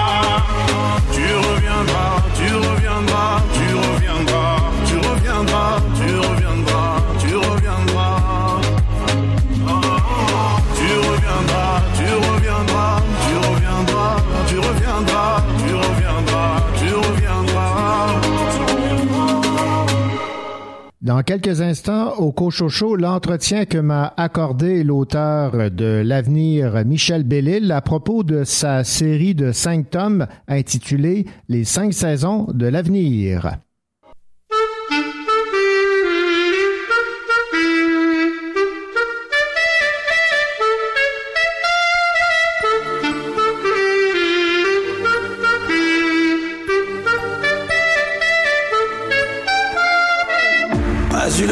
De regarder passer ma vie, ni de bien comprendre où mes vingt ans sont partis. Pas eu le temps de dire au revoir à un ami, pas eu le temps. Pas eu le temps de bien préparer mes bagages pour être prêt à regarder sur mon visage toutes les marques que le temps laisse à son passage. Pas eu le temps. Il est trop lâche, il va trop vite, le temps passe et me précipite vers un homme que je ne suis pas prêt à reconnaître déjà. Il est trop lâche, il va trop vite, le temps passe et me précipite vers un homme dont je ne veux pas dire que lui, c'est peut-être moi.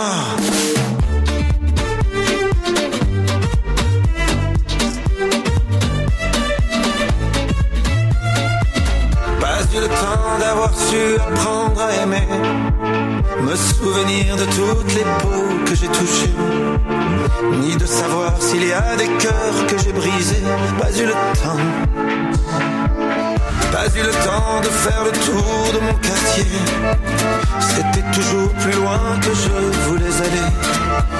Pas eu le temps de voir ce que j'ai pu rater. Pas eu le temps. Il est trop lâche, il va trop vite, le temps passe et me précipite vers un homme que je ne suis pas prêt à reconnaître déjà. Il est trop lâche, il va trop vite, le temps passe et me précipite vers un homme dont je ne veux pas dire que lui, c'est peut-être moi.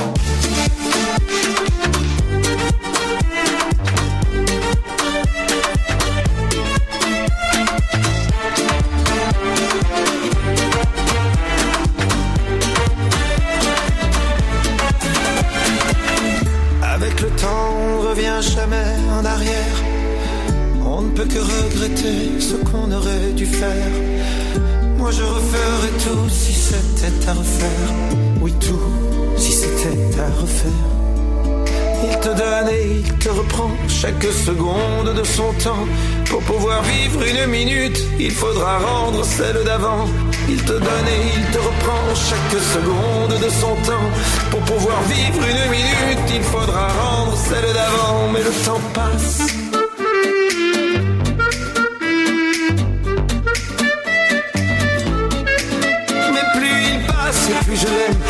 Joue et qui m'emmène Jour après jour dans une danse Où chaque pas est une chance. Mais plus il passe et plus je l'aime Ce temps qui joue et qui m'entraîne Vers celui que je voulais être. Avec ses rêves plein la tête Il est trop lâche, il va trop vite. Le temps passé me précipite Vers un homme que je ne suis pas prêt à reconnaître. Déjà Il te donne et il te reprend Chaque seconde de son temps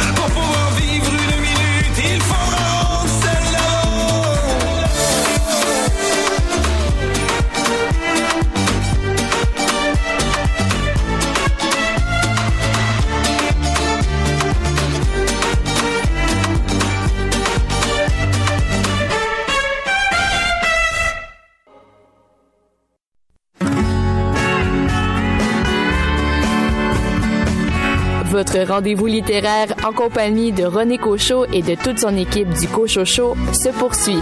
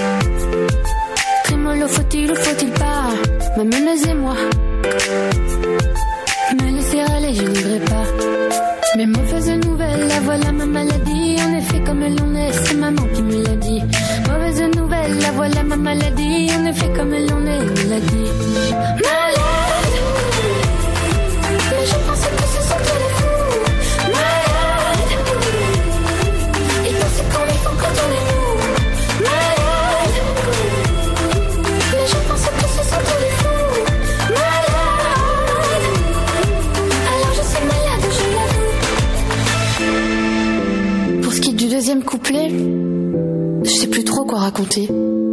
À peu près la même chose que dans le premier. Ah non, et y a pas d'âge. Pour se dire heureux dans une cage. Et y a pas d'adage. Qui mettrait pas mal le message.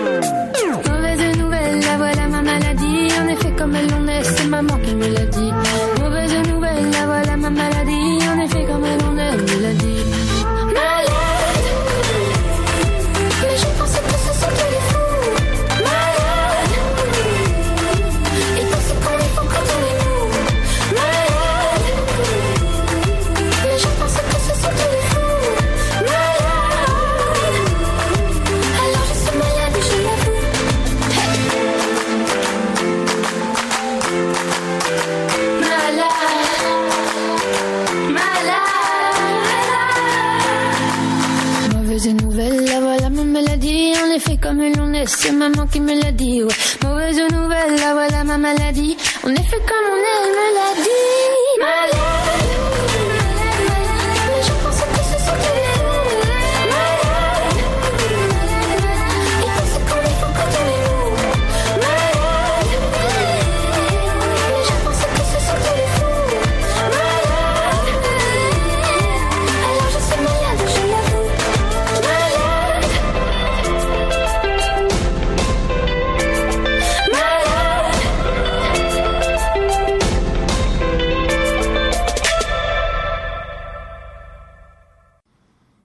Le métis Obam Sawin est directeur des travaux publics à l'avenir, tout en étant chef de police par intérim, puisque le tenant du titre s'est suicidé à ce qu'on prétend. Souffrant d'un trouble du langage presque illettré, il entend finir sa carrière sans faire de vagues. Lorsqu'il doit enquêter sur le meurtre d'une femme âgée et affamée retrouvée presque nue dans un conteneur à ordures, Obama demande l'aide d'une adjointe au passé inquiétant. Deux autres disparitions surviendront coup sur coup. Plus tard, Obama est appelé sur la scène d'un incendie criminel. Avec son adjointe Nguyen, il découvre une éleveuse de poulets, la gorge tranchée. Le patron d'Hydro l'Avenir est ensuite retrouvé assassiné chez lui. L'enquête est refilée à Obama puisque les deux meurtres semblent apparentés. Peu après, le propriétaire d'un club est retrouvé dans sa loge battu à mort. Cette fois, les circonstances sont différentes. Y a-t-il un rapport à faire entre une adjointe marginale laissée pour morte et deux mystérieux enlèvements? Voici l'intrigue des deux premiers romans d'une série de cinq qui a pour titre Les cinq saisons de l'avenir, signé Michel Bellil, auteur et euh, également conseiller municipal à la municipalité de l'avenir. Les intrigues dont je viens de vous faire part sont l'automne et euh, l'hiver. Nous avons en studio Michel euh, Bellil. Michel Bellil, bonjour. Bien bonjour. Michel, euh, l'idée d'écrire un scénario post-apocalyptique, parce que c'est euh, ce que c'est, euh, les cinq saisons de l'avenir, on, aura l'occasion donc d'élaborer là-dessus. Vous est venu d'où? Bon, c'est que j'ai euh, dans, dans une première carrière, j'ai écrit beaucoup de science-fiction et de fantastique. Alors j'étais, je baignais un peu quand même de cet euh, univers-là. Et d'autre part, arrivant à l'avenir, parce que moi je suis, je, je suis né à, ou plutôt j'ai euh, j'ai grandi à Drummondville et ensuite à Québec. Mais juste par le titre également, l'avenir, ça m'a comme donné une petite poussée pour pour justement euh, avoir un cadre un, peu plus futuriste. Puis en, même temps, j'habite à, l'avenir, donc dans, un cul-de-sac. Puis juste à côté, deux maisons plus loin, il y a des marais. Puis les cantons de l'Est commencent. Alors donc, euh, côté cadre euh, géographique, là, euh, j'étais bien campé et les personnages, évidemment, sont arrivés un petit peu après.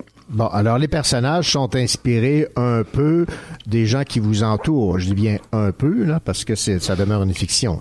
Oui, évidemment. Euh, ben, Obama, qui est le personnage principal, il, est, euh, il a une ascendance abénakise, mi-abénakise. Ça, ça, ça, ça remonte, c'est que c'est mon frère qui m'a euh, révélé que mon arrière-grand-mère est, est abénakise. On sait que la rivière Saint-François, c'était l'autoroute des Abénakis à l'époque. Alors forcément, ça a été un, c'est un personnage qui m'est apparu, ou du moins qui a grandi en moi. c'est un peu le modèle de mon père, puis euh, en même temps, ceux qui me connaissent aussi ont dit ah il y, a- il y a beaucoup de, de Michel Bellil là-dedans. Ça, ça m'a surpris, mais forcément quand on écrit, euh, il y a beaucoup de nous-mêmes qui euh, qui transparaît. Ça, c'est le premier personnage. Je l'aime bien parce que comment dire, c'est pas un super héros. On, voit souvent dans les polars des personnages habités par leur euh, par leur vocation, leur mission, et puis ils sont prêts que, pratiquement à, y laisser leur peau. Lui, euh, il a pris sa retraite, comme bien d'autres, il n'a pas d'argent, il est revenu sur le marché, il s'est trouvé un emploi euh, comme directeur de la voirie à l'avenir. Petit à petit, on, on- se rend compte qu'il euh, va devenir policier un peu malgré lui. Bon, directeur de police ou chef de police, directeur des travaux publics, euh, enquêteur pour la cité-État de l'avenir. C'est là que on se situe en ce qui a trait à l'aspect post-apocalyptique parce Le- le qu'il n'y a pas, euh, on n'a pas de date, on n'a pas d'époque précise là, dans votre euh, intrigue. Ouais, au tout début, euh, je voulais euh, dater ça justement, mais il y en a pas. Alors ça peut être, euh, j'imagine, à la fin du siècle, mais ça peut être dans- à la fin de l'autre siècle également aussi. Et le cadre politique, bon, les cités-États et États, euh, remarquez, j'ai une formation aussi d'historien. euh, entre autres, et puis bon, les, les, les cités italiennes m'ont toujours euh, m'ont toujours euh, fasciné. Alors forcément, c'est une société qui qui reprend vie après euh, des épidémies. euh, et puis après ces épidémies-là, là, ben, évidemment, il y a tout le cadre politique. Les gens se, remettent à, vivre dans une cité-État. Et il y a des gens qui arrivent, euh, puis ça, c'est... euh, il y a un ghetto qui se forme. Un ghetto, c'est des gens qui arrivent euh, des, des, territoires cantonaux, les cantons de l'Est, si on veut. Il y a beaucoup de gens qui, vont monter à l'avenir. Il y a un choc de, la culture également aussi qui se produit. Ben, je vais vous citer ici en page 49 qui démontre bien ce que, ce que vous dites. C'est marqué Non, non, je t'assure, c'est la pure vérité. L'avenir a beaucoup changé et pas pour le mieux, surtout depuis que n'importe qui venant de n'importe où peut s'installer ici n'importe quand sans présenter le moindre papier d'identité et en parlant avec un accent du tonnerre. Alors, ça, ça en dit long un peu sur la perception qu'on peut avoir de, de l'étranger et ce n'est pas si euh, loin de ce qu'on vit actuellement. Bon, exactement. C'est, sûr que ça va un peu en écho avec les, les, les chocs migratoires qu'on connaît actuellement et en Europe, en Méditerranée, entre autres, mais également aussi euh, au Venezuela, là, qui vont, euh, beaucoup de Vénézuéliens qui vont, qui vont migrer au Brésil ou, euh, ou, ou en Colombie. Ça, c'est une chose.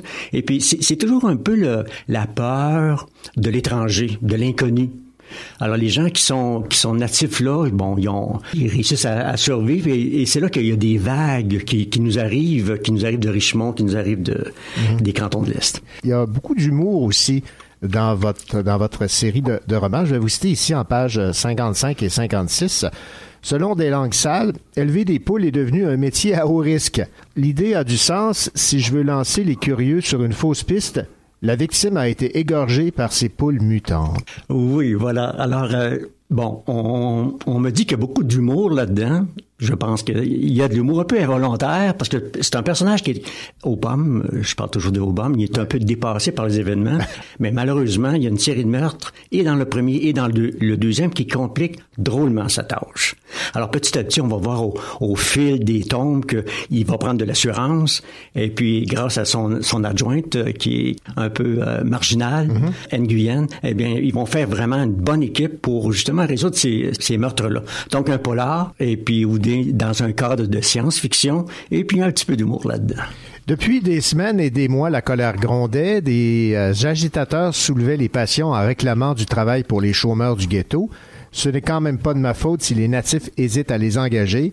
Ils ne sont pas fiables, ils sont paresseux, chialeurs, jamais satisfaits de leur sort. S'ils ne sont pas satisfaits, pourquoi ils ne retournent pas d'où ils viennent? Ce serait un foutu bon débarras.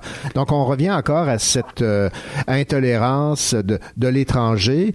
Et euh, ce qu'on constate, c'est que même si c'est post-apocalyptique, le travers des gens revient rapidement, là. Chasser le naturel, il revient au galop. Exactement. Alors c'est sûr que c'est c'est des préjugés, c'est des peurs hein, qu'on qu'on qu'on a de, de l'étranger.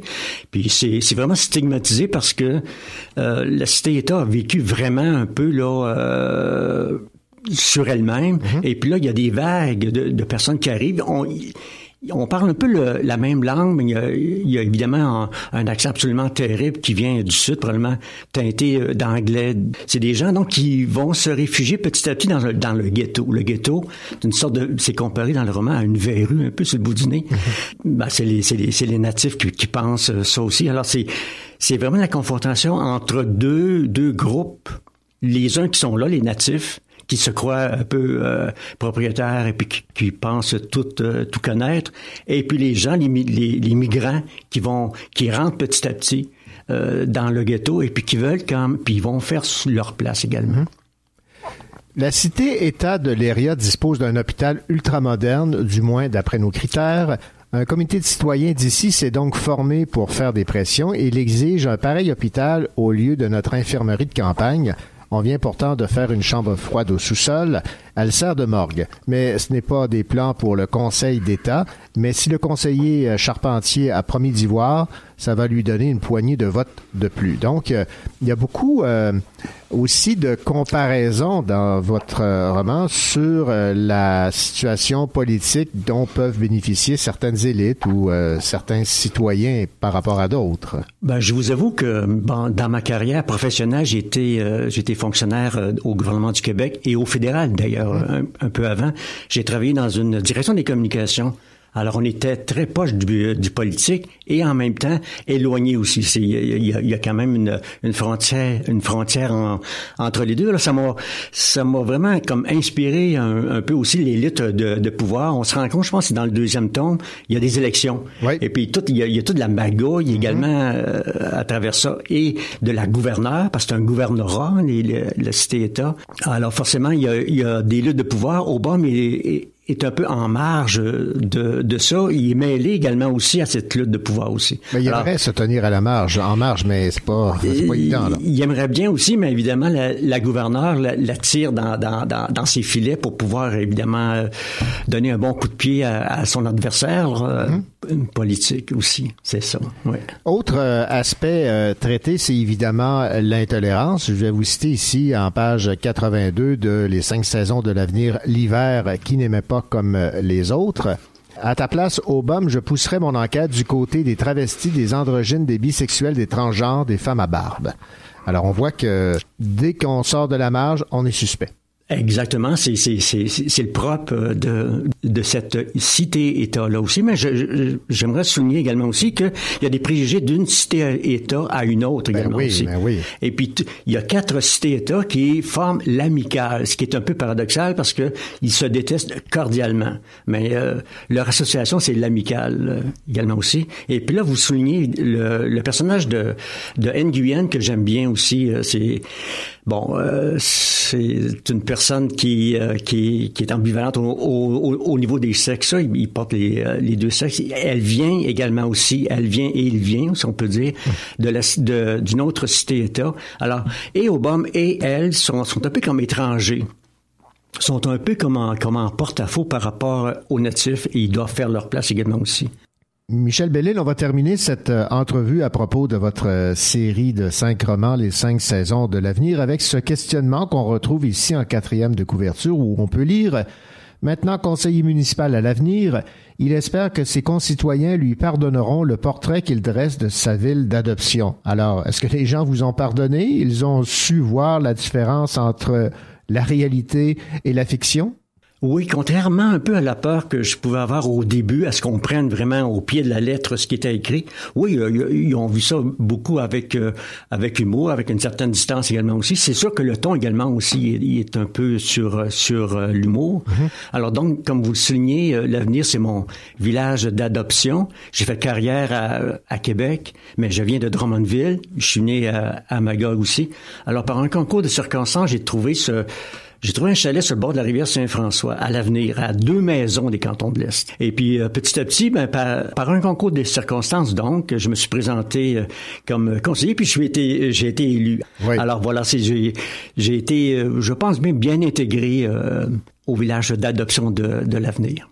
Michel Bellil, merci beaucoup pour cette entrevue. Je rappelle que cette série de cinq tomes, les cinq saisons de l'avenir, eh bien, elle est publiée aux éditions de l'Apothéose. Les deux premiers tomes euh, ont, donc sont disponibles. Les cinq saisons de l'avenir, l'automne, qui avait des armes en panne, et les cinq saisons de l'avenir, l'hiver, qui n'aimait pas comme les autres. Merci beaucoup pour cette entrevue. Je vous remercie.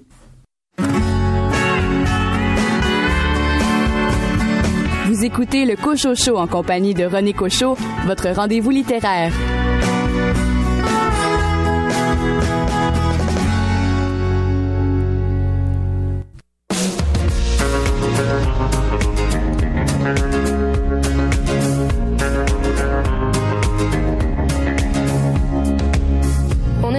Dans ce ciel bleu clair. Et on mettra les voiles quand on pourra le faire. On est ce sourire que l'on connaît par cœur. On est de ceux qui rient, on est de ceux qui pleurent. On est la larme d'un père quand son gamin a peur. On a les pieds sur terre, on a la tête ailleurs. On est les gens d'hier, on est cette lueur même dans le noir et qui jamais ne meurt. Bon, sûr que l'on est bien ensemble. Je jure que nos vies se ressemblent à toute allure. J'entends qu'on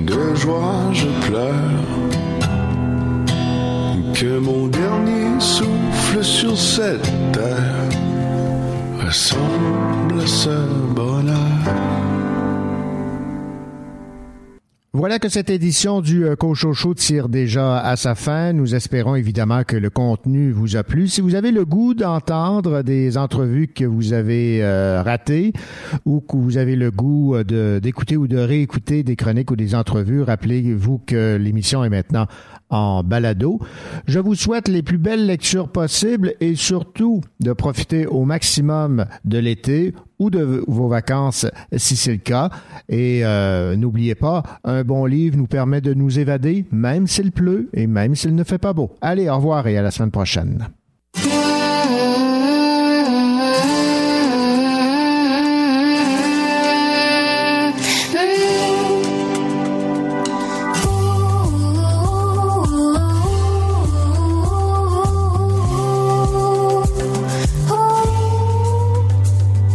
stylo à la main, couplet, refrain, quelques mots incertains prennent vie à un doucement. Je commence une histoire. Nez à corps à corps, tu m'attires et m'enivres ton sourire, quel plaisir et mon cœur qui chavire au début. Nous sommes pleins d'espoir. Le chemin, il est long dans ma chanson, je te jure, tu joueras pas au con.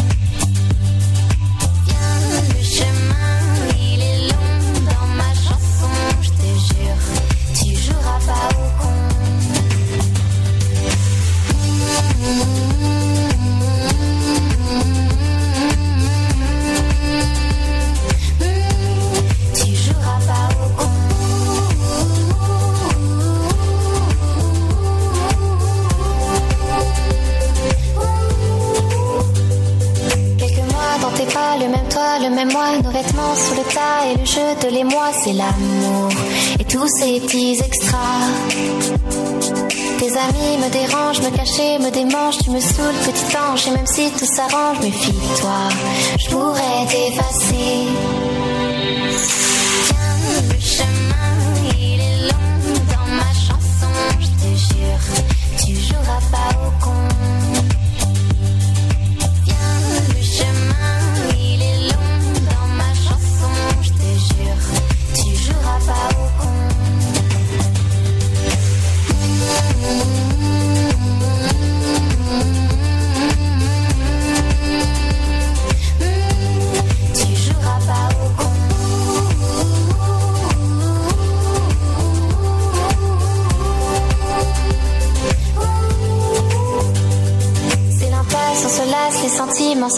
se fait la grimace sur la page, juste une place pour écrire une fin dérisoire.